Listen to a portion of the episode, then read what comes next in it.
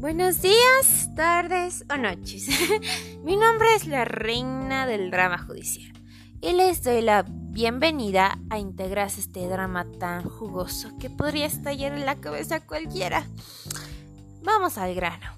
Vamos a hablar del tema relaciones interpersonales para profundizar su importancia que se lleva en la universidad con más detalle en la carrera del derecho. Bueno, Comencemos.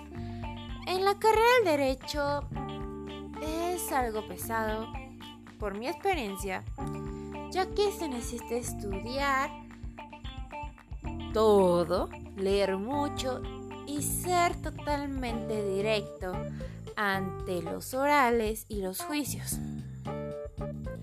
Necesita tener empatía a sus clientes, adaptarse a cualquier tipo de círculo social, tener facilidad ante las palabras, exponer sus ideas y ser reflexivo.